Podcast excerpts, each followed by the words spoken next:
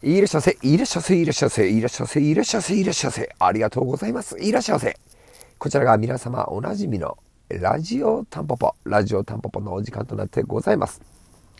この番組はパチンコ好きが転じてパチンコ業界に飛び込み、日々奮闘している私、狭間がタンポポのテントに立ちながら思い感じたことなどをダラダラとくっちゃべっているラジオ番組となります。この放送は東京都福生市ゲームセンタータンポポ東京都千代田区神田センターの提供でお送りいたします。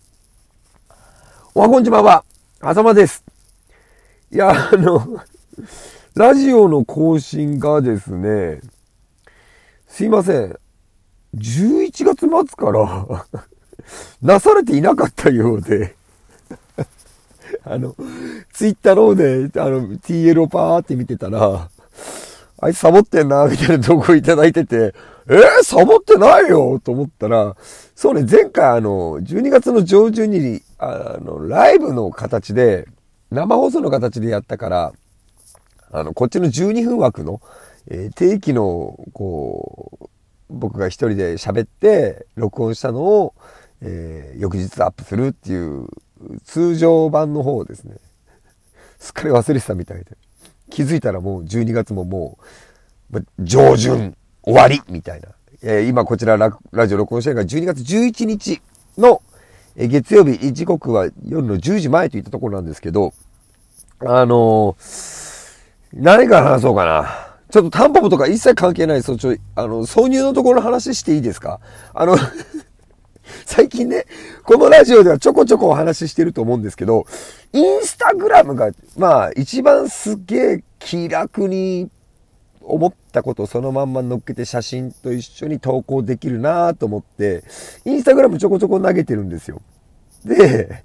なんか最近とか、まあ一応今年結構やってたのかな？ちょっと今見ますね。どれぐらいやってたんだろう？と、あんま記憶が真面目にやる気はないんですけど、あ、でも去年の年末とかも、去年の12月17日とか、マキタのインパクト買っちゃったみたいな投げてるな。全然頻度は低いんですけどね。で、投げてて、で、違うね、インスタの話はいいんだ。インスタを開く機会が増えて、インスタグラムって結構いろんな企業の広告って入ってくるじゃないですか。で、どうだろう？聞いてくださってる皆さん、こう、そういうのをクリックするかわかんないですけど、僕結構見るんですよ。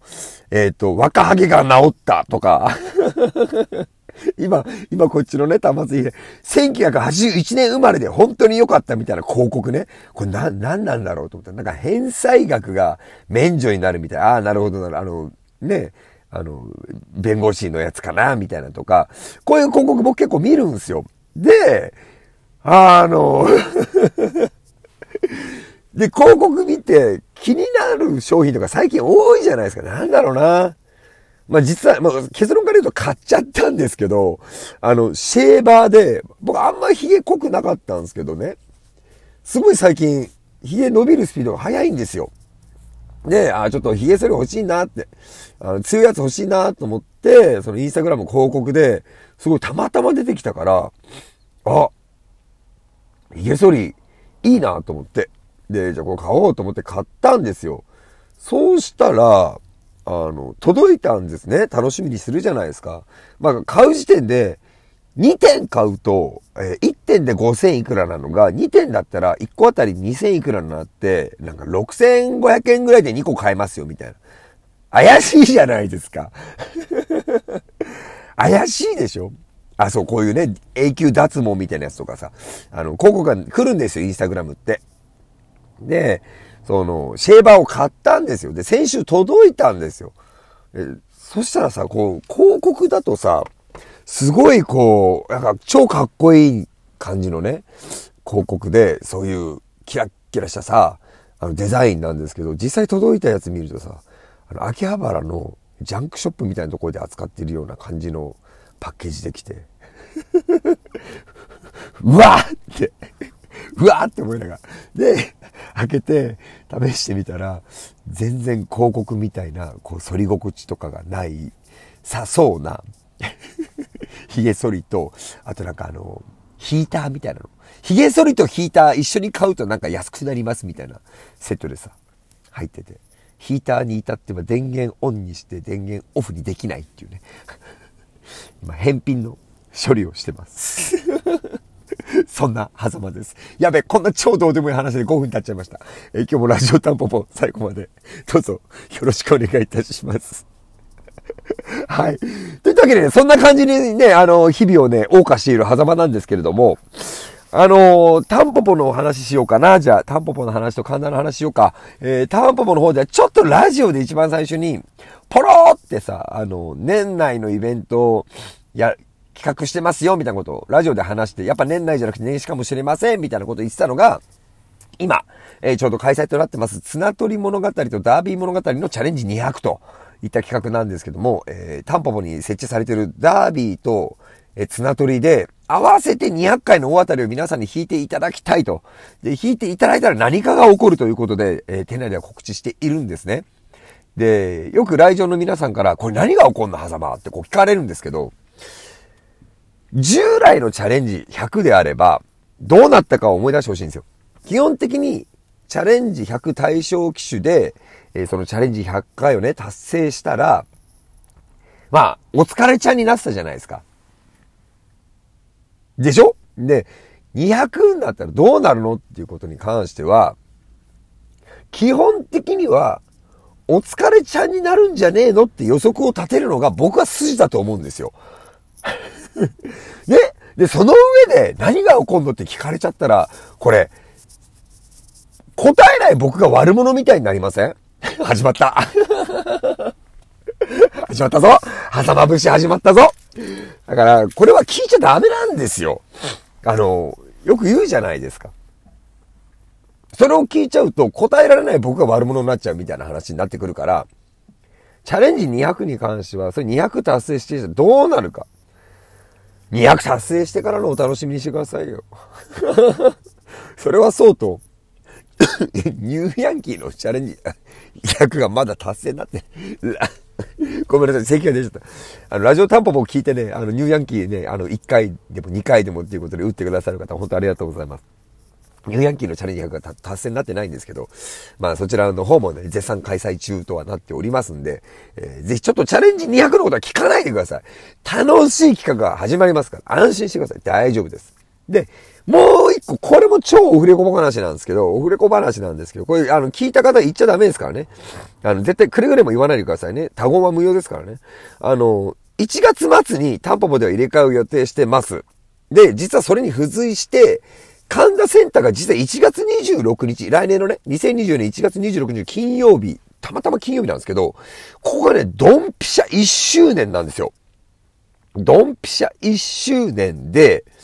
あのー、入れ替えを急遽やろうということになってまして、僕は、神田センターは5号機6号機の提供担当なんで、今そこに向けてね、急にもうなんか神田センターはさ、入れ替え終わった後、次の入れ替えの準備が始まるみたいなさ、あの、仕事が終わったら何が始まると思う？次の副業の仕事が始まるみたいな、そんな感じになってるんですけど、今ね、急遽1月26に向けて何入れようかなってことを、ちょっと考えてます。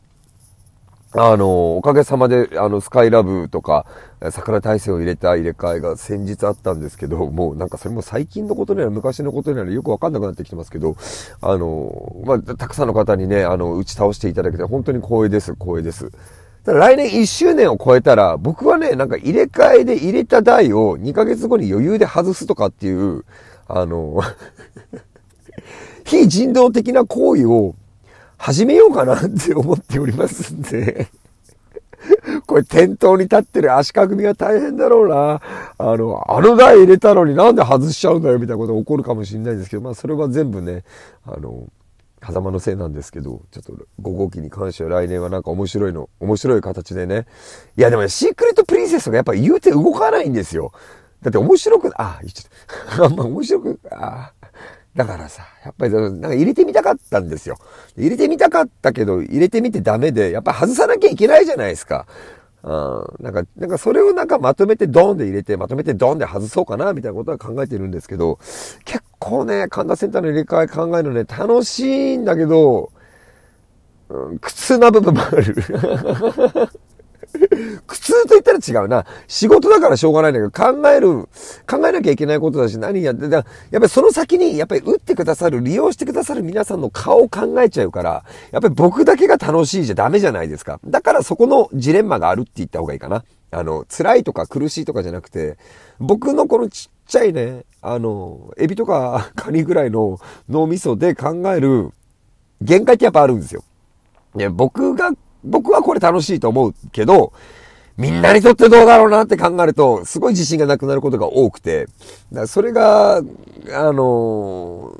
ー、やっぱ辛い、辛いというか、悩むとこですかね。やっぱそこで、あの、調整するために考えるし、そこで自分のやりたいだけじゃないことももちろんやんなきゃいけないんで、あの、そこの調整に宿泊してるっていう状況かなと思いますね。あとは自分の倉庫の、あそこら辺にあるんだけど取り出せないっていうのがね、これが一番辛いですね。あの台みんなからリクエストもらってるんだけど、どこにあるかわかんないとかね。そんなことばっかりですよ。なので、あの、まあ、そんなようなことでね、あの、日常を過ごしております。明日はちょっとあの、チームタンポポのみんなと撮影をね、してきたり、えー、そんなこんなで過ごしていこうと思ってるんですけど、まあそうだな、そろそろもう今年の、あの、一年間振り返ってどうだったかってことを考えて、それもまたラジオタンポポでやりたいなと思ってるんですけど、まあ今年の反省を踏まえて来年に向けてはね、あの、無理しない。はい。あ無茶しないっていうことですね。あの、自分の大切に仕方ってのはなんか分かった気がするんで、